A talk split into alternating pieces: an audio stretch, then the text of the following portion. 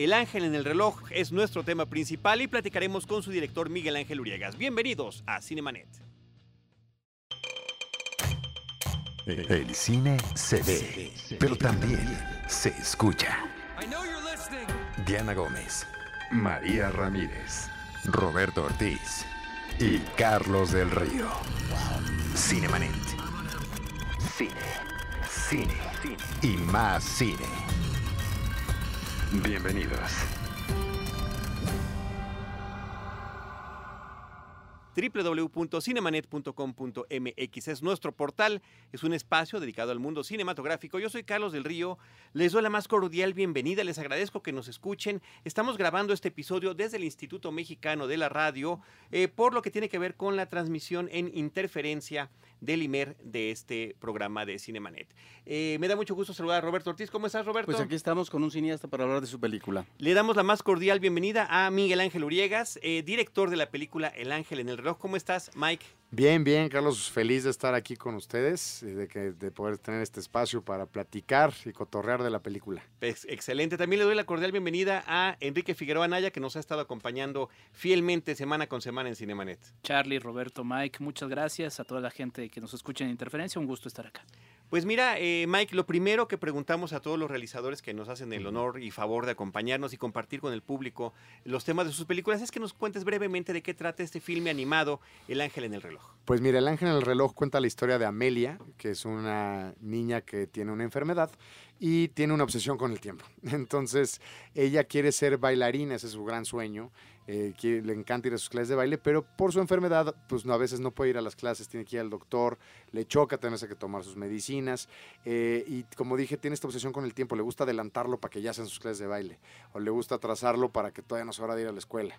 este, pero pues después de ciertas experiencias, dice, ¿sabes qué? Ya estoy harta, voy a, la solución es parar el tiempo, detenerlo, para que ya no pasen cosas malas, para que mis papás ya no estén estresados, para que me dé tiempo de bailar y hacer lo que yo quiera.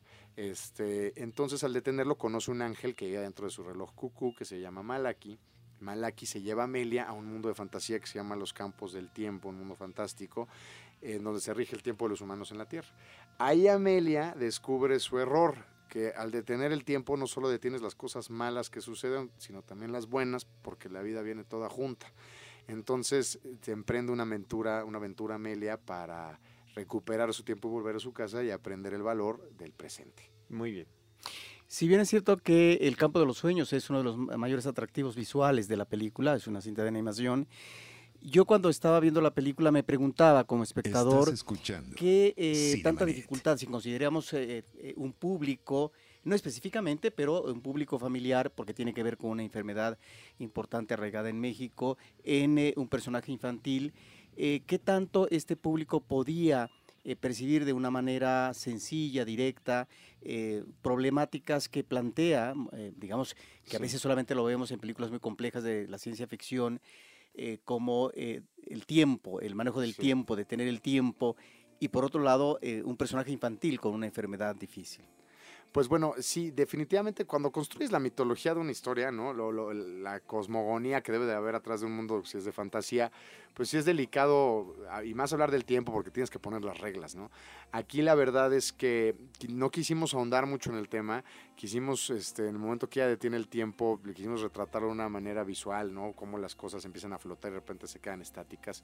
Este, cuando ella entra a este mundo del tiempo, lo representamos a través de relojes, de maquinarias, nos fuimos mucho más por este arte steampunk, este, de, retratar el tiempo como, como algo que es constante, que está avanzando, y, no meternos mucho en distintas líneas temporales, que si lo detuviste, entonces ahora tu pasado cambia, tu futuro, entonces tal, y sino meternos en paraste tu tiempo, estás en este mundo que rige el tiempo, y pues ya no puedes regresar a tu casa, niña. O sea, es así como, el momento que paraste el tiempo es como si nunca hubieras existido, entonces ya no puedes, quieres arreglar este problema, entonces ve por una, lo que creamos en la cosmogonía es que todos los, cada humano tiene un castillo reloj que es el que lleva su tiempo en su mundo. Y estos castillos se activan, eh, viven, este, funcionan gracias a una gema mágica, que vamos a decir que es la batería de este reloj. Este, en el momento que Amelia detiene su tiempo, pierde esta gema. Entonces le dicen, oye, tienes que encontrar tu gema otra vez. Si quieres recuperar tu tiempo y volver a tu casa. Entonces lo dejamos como también muy sencillo para no meternos en temas muy complicados, ¿no? De explicaciones o enredarnos en ese tema. para un director de cine, si bien eh, pues obviamente hay limitantes luego de tipo económicas, eh, pues es una gran bondad trabajar en, animación, ¿no? Porque te permite crear estos universos que además se disfrutan de gran manera. Es una película que también podríamos hablar como El viaje del héroe, ¿no? Eh, muy general. cuéntanos un poquito de, de, cómo, cómo ir administrando esto y cómo te enfrentas a esta hoja en súper blanco, ¿no? Pues como tú dices, la animación tiene esa bondad que puedes hacer lo que quieras. O sea, cuando estás escribiendo, o sea, una vez que, digo, de la manera que trabajamos es que estudiamos muy bien la causa, creamos una metáfora y a partir de esa metáfora un argumento que después se traduzca en un guion. Pero pues ya que tienes la historia, la línea hacia dónde vas y empiezas a escribir escena por escena, pues ahí sí, lo padre de la animación es que puedes escribir lo que se te ocurra. O sea, dices, aquí, ¿qué queremos que pase? Lo que sea, no te no tienes que detenerte y decir, híjole, a ver, no la puedo volar porque a ver qué productor consigue la lana para hacer esta escena, ¿no? o para, no sé, destruir el universo 15 millones de veces y volverlo a hacer, este, aquí en animación ese es el valor muy padre, es, que sí puede ser lo que sea, ¿no? Eh, entonces, partiendo de ahí, yo creo que el primer reto es liberar la mente y pues no, no dejar que te detenga nada, eh, eh, no presionarte por cosas y pues como tú dices, pensar muy bien en animación en estructuras, eh, como el viaje del héroe, eh, tus tres actos, nosotros nos gusta verlos como cuatro actos, dos A y dos B, este, tu punto medio, y, y, pues bueno, construir una historia pues donde sí se depositan estos mensajes, más siendo para niños, siempre con mucha responsabilidad, pues porque pues estás hablándole a un público infantil eh, hablarles, pero sí hablarles con la verdad y también como es, este, o sea, con todo el respeto de verlos como iguales, ¿no? O sea, en su nivel, pero como iguales, ¿no? Hay dos tipos de realidades que vemos en esta película. En principio, la realidad propia de la niña con su familia en su contexto real y otra realidad que tendría que ver más con la imaginación. Y ahí es donde vemos esto que tú apuntas con respecto al diseño de situaciones, de personajes de la animación, en donde puede existir una gran libertad. Y eh, encontramos que, bueno, en un principio pues el máximo acompañante, tal vez cotidiano, aparte del jardín, del personaje principal de Amelia, pues sería un perrito. Pero eh, platícanos de estos ah, personajes que acompañan a la chica en una aventura fantástica, este periplo eh, cuasi mágico de ella, en donde están personajes como uno que se llama aquí, otro que se llama ahora, pero lo mismo está, ya mencionaste a un ángel, lo mismo está un capitán de barco, etcétera, que efectivamente todos ellos son personajes entre comillas secundarios, pero que finalmente van afinando el camino que se va a convertir en destino del personaje. Pues sí, este, el, trabajo que hicimos con Rosana Curiel, que es la guionista, este, la, quien escribe la historia, eh, fue depositar estos mensajes, estas metáforas de una manera en la que, eh, por ejemplo, el mensaje al final de la película es el, pues, vivir el aquí y el ahora. Y dijimos, claro, pues pongamos un personaje que se llame aquí y otro que se llame ahora. Y que lleven como la comedia o el, el relax de la película. Y también mucho por saber que hay veces que no hay que tomarnos las cosas muy en serio, ¿no? hay que a veces llevárnosla con más calma, entonces por eso los personajes, el aquí y el ahora, pues son los que llevan el cotorreo y el rebane durante la película tenemos al antagonista, no el villano, el antagonista, que es el no tiempo, pues que es este ser que pues, su chamba es detener el tiempo, porque pues, que se termine el tiempo, porque el tiempo es así, es cíclico, empieza, avanza, transcurre y vuelve a empezar. Entonces su chamba es que pues, se termine para que entonces vuelva a empezar, ¿no? Este, eh, tenemos al, capitán Manecilla, que es el capitán del barco, que él se podría decir que sí es el arquetipo del héroe, ¿no? También una cosa muy personal, pues fan de Peter Pan y de todo. Con su propia problemática. Y que trae sus propias ondas, ¿no? Con él, por ejemplo, abordamos el tema del pasado, de no engancharse mucho en el pasado, porque los niños que tienen estos padecimientos, que tienen cáncer, eh, viven en el, en el momento, o sea, podríamos, nosotros los adultos somos que les ponemos ese drama a las cosas. Estadísticamente un niño con cáncer es de los más alegres de su salón. Este, somos nosotros los que, los que decimos, híjole, ¿no? Porque dimensionamos a dónde van a pasar las cosas. Este, pero Manecilla entonces es el que se lamenta por el pasado, es el que trae esta onda ahí este, de qué pasó antes y, y precisamente Amelia, sin conocer la respuesta en ese momento, pues desatora esa parte de, de la historia, ¿no? Precisamente enfocándose en lo que está pasando en este momento. Eh, quisiéramos también, por favor, Mike, que nos platicaras del proceso y las técnicas de animación que están utilizando, porque creo que encontramos diferentes referentes, ¿no?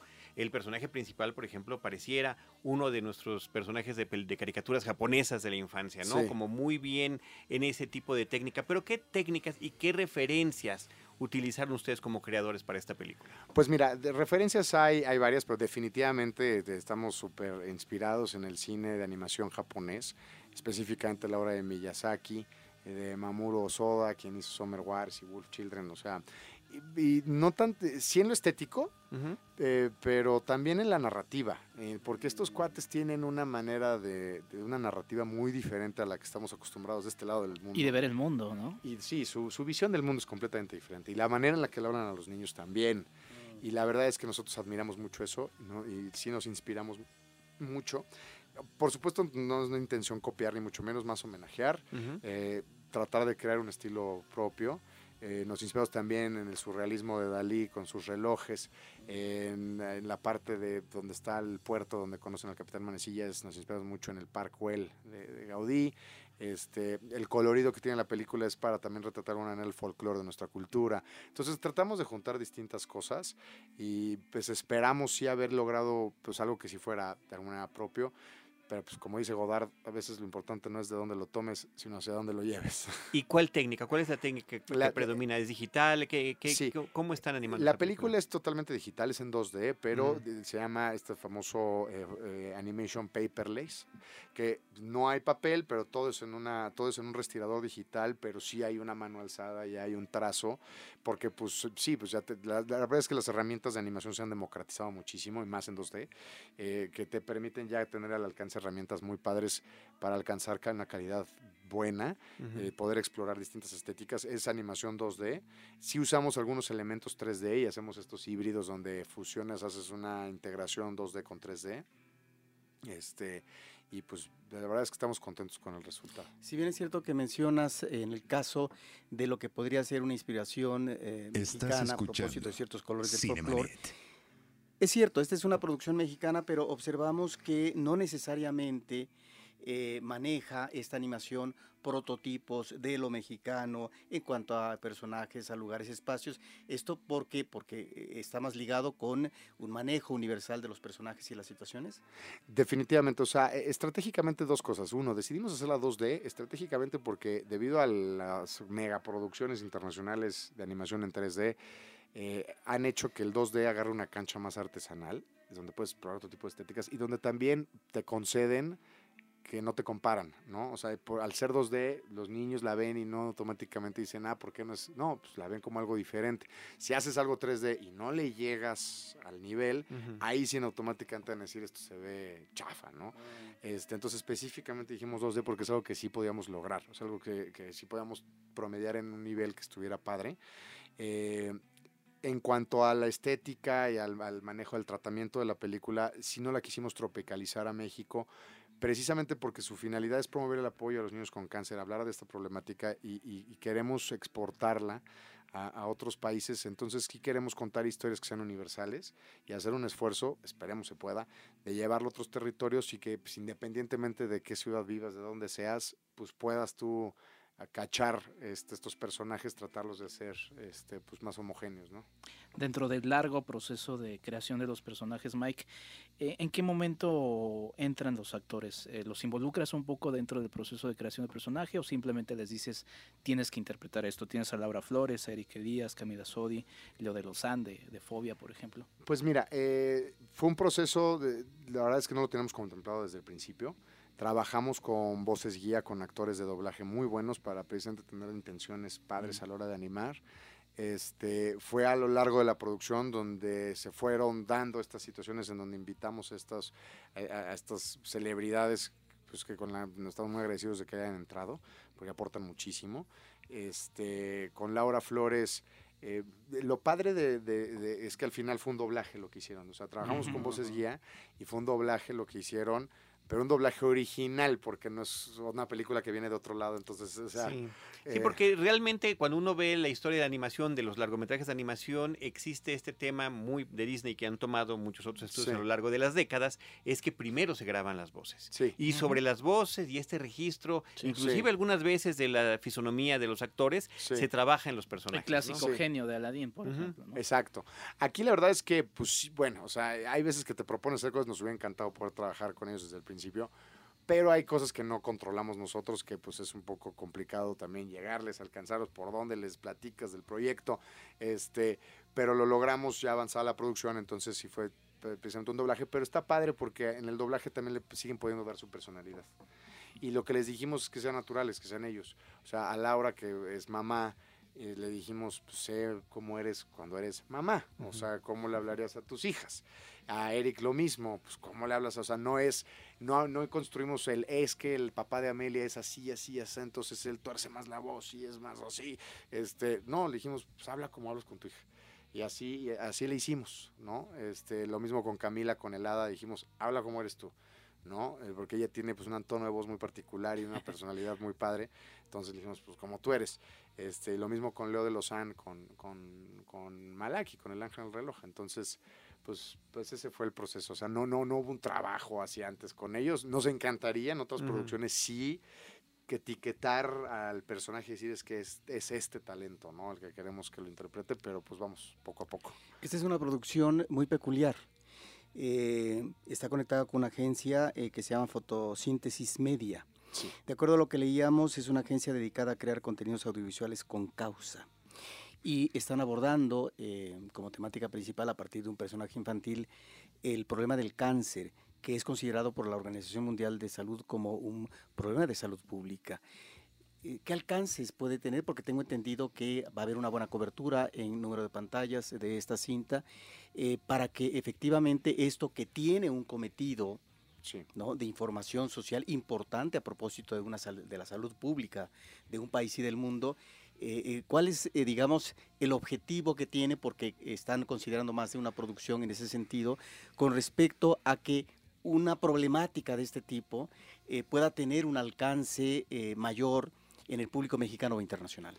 Pues mira, eh, es un esfuerzo de todos, o sea, lograr, pues digo, lograr a la hora de la, de la distribución realmente tener un alcance enorme, como digo, hay cosas que no controlas, hay que hacer equipo, hay que sumarte.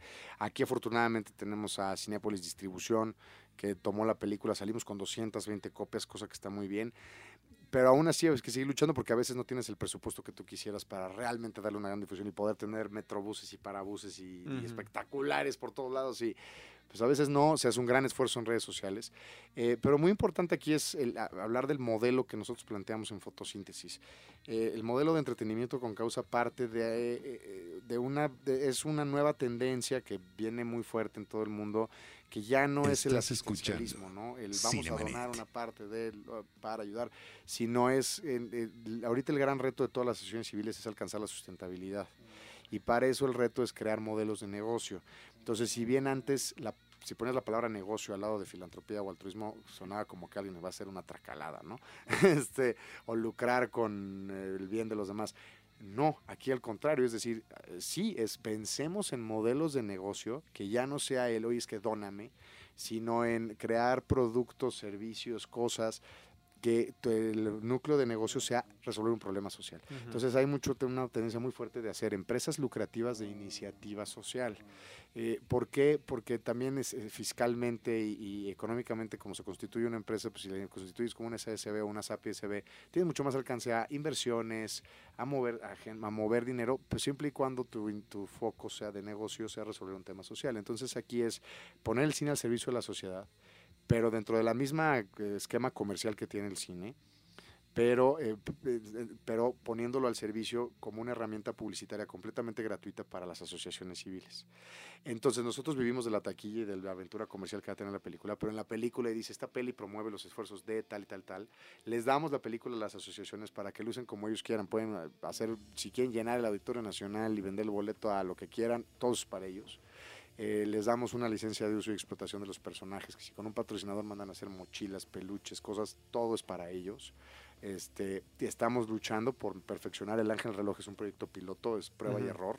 Vamos a ver qué funciona, qué sí, qué no, pero sí tenemos muy claro que necesitamos llegar a resultados tangibles. O sea, que cuando acabe todo el circuito de cines, cuando poder decir, a ver, cuánto dinero recaudaron las sesiones con esta película en sus eventos que hicieron, cuántos espectadores tuvo, eh, cuántas notas hubo en el periódico. O sea, que, y, hay agencias, ya existen agencias que se encargan de cuantificar el impacto social del entretenimiento. Este, una de ellas en Nueva York se llama The Harmony Institute. Entonces nos estamos acercando con estas asociaciones, una película a la vez, para ver cómo alcanzamos esto, ¿no? Y más importante, alcanzar la internacionalización. Ahorita estamos, por fortuna, la película está en la selección oficial del Festival de Annecy en Francia, fuera de competencia, pero en selección oficial este, cosa que nos abre muchísimas puertas. La idea es encontrar un agente de ventas para colocar la película en otros territorios y buscar lo mismo, que a donde llegue el distribuidor local trabaje de la mano con una asociación civil, se estrene y la asociación lo puede usar para, para beneficencia, para recaudación de fondos, este, puedan cambiar la cortinilla del DCP y entonces en ese territorio poner la cortinilla de las asociaciones de locales donde está la película. Entonces buscamos poco a poco de esa manera que por eso la hacemos también, no la, no la tropicalizamos tanto a México la peli, precisamente por esa razón.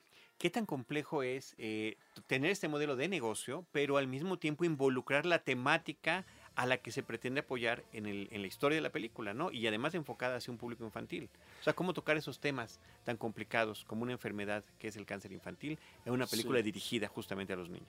Pues sí, el, es tabú, ¿no? La gente en automático eh, oye cáncer infantil y piensa en sentencias de muerte y que va a ir al cine a, que, a pasársela mal. Pero no, parte de la línea editorial de fotosíntesis estamos en contra de lo que llamamos el terrorismo filantrópico, que es vender lágrimas por donaciones.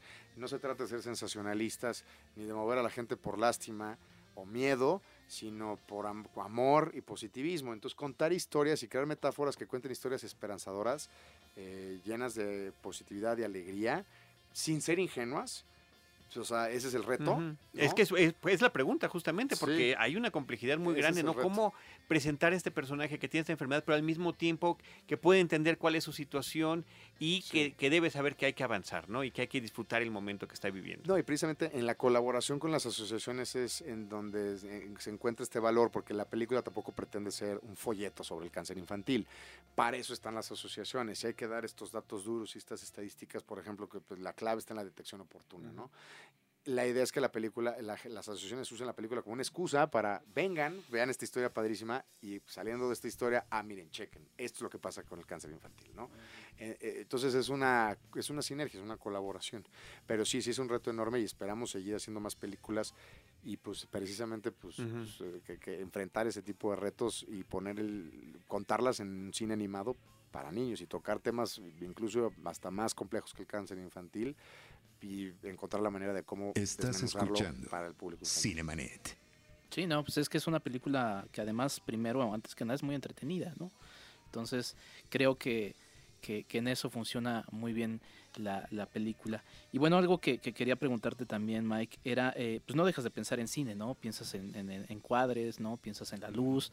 ¿Cómo, cómo trabajas esto a nivel eh, animación? Que a veces, pues es muy entretenido, tienes ahí todas las... Sí, pues eh, el, story, el storyboard te pasas una, pues un muy, muy momento divertidísimo en el storyboard. Perdón luego lo pasas a un animatic. La manera en que trabajamos, como los presupuestos, pues comparado con otros territorios es limitado.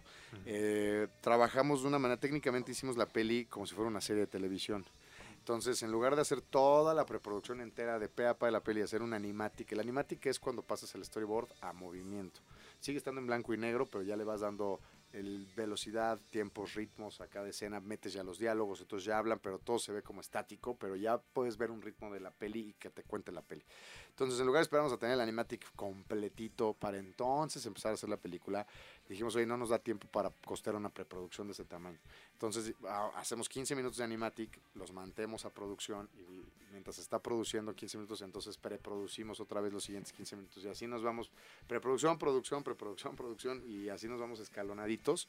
El, eh, eh, de, ¿Cuántos episodios? Sí, ¿Cuántos episodios fueron esos? Partimos la peli en secuencias y, y trabajamos en secuencias de 5 minutos, de 10 minutos, de 15 minutos la más larga, y así nos vamos y las vamos paqueteando. Lo padre es que eh, en cuestión cinematografía, para lograr este, este esquema, tenemos que hacer una cosa que se llama layout en 3D. Entonces, tú creas los escenarios en 3D, pero en Playblast, o sea, que se ven grises así. Creas como el set y allá colocas cámara, tu cámara. O... Exactamente. Entonces hacemos layout 3D. Entonces ponemos el set, por ejemplo, que estamos aquí y dices, bueno, esta es la sala de la casa y pones unos muebles comunes corrientes ahí, pero entonces ya pones el encuadre que quieres y ya te da las fugas y las líneas para que entonces los artistas de fondos que lo van a hacer en, en, plano ya tienen definida la fuga, ya tienen definido el encuadre y, si hay un movimiento de cámara ya se lo saben y entonces puede haber procesos simultáneos, entonces pueden al mismo tiempo estar animando una escena y haciendo el fondo al mismo tiempo. Eh, tiene sus pros y sus contras. El pro es que cinematográficamente está padre porque entonces si trabajas con cámaras digitales, veo, digitales, pero si dices aquí quiero un lente 14 o quiero un 35 y si te lo da, o sea, el, Maya, por ejemplo, sí te da. Estás escuchando. Es muy diferente. Cinemanet. El software, el software de animación te da esas profundidades, entonces está padre. Muy bien, pues no sé si quieras compartir, eh, Mike, con el público cuáles son las redes sociales de la película, em, eh, en qué ciudades se va a exhibir para que estén preparados para este, eh, este estreno. Pues estrenamos este 25 de mayo, este fin de semana. Esperemos, invitamos a toda la familia que vengan a ver esta gran aventura. Les prometemos que no los vamos a decepcionar. Vamos a estar en, un primer, en una primera etapa en 15 estados simultáneamente. Estamos en, entre ellos está Ciudad de México, Veracruz, Toluca, Puebla, Guadalajara, Monterrey, Saltillo, San Luis Potosí, Mérida, este, entre otros. Y ya cuando termine el circuito, pues estaremos en todos los estados de la República, pero en un principio estaremos, este fin de semana estamos en 15 estados, eh, en todos los cines, en todos los, en todos los cines, todos los exhibidores. Eh, nos encuentran en Facebook eh, como Fotosíntesis Media o eh, tenemos la página de la película, el, Ángel en el reloj, nos encuentran ahí, ahí estamos anunciando y publicando. También en la página en la página de Facebook de Cinépolis Distribución, ahí se van anunciando, pues también se van a anunciar los estados, en qué cines, toda la información la pueden encontrar ahí. Estupendo, Mike. Pues mucha suerte, muchas gracias por acompañarnos. Gracias. Y, y felicidades por la causa además. Muchas gracias por este espacio de película. Nosotros eh, agradecemos a nuestro equipo de producción aquí en el Instituto Mexicano de la Radio, Enrique Gil en la producción, por parte de Cinemanet, Paulina Bellevicencio y Uriel Valdés, y en los micrófonos Roberto Ortiz, Enrique Figueroa Anaya y un servidor Carlos del Río. Nosotros eh, recordamos también nuestras redes sociales, arroba Cinemanet en Twitter, facebook.com diagonal Cinemanet, Cinemanet 1 en Instagram y Cinemanet 1 en YouTube. En cualquiera de esos espacios, nosotros les estaremos esperando con cine, cine y más cine. Esto fue Cinemanet. Los esperamos la próxima semana con cine, cine y más cine. Diana Gómez, María Ramírez, Roberto Ortiz y Carlos del Río. El cine se ve, pero también se escucha.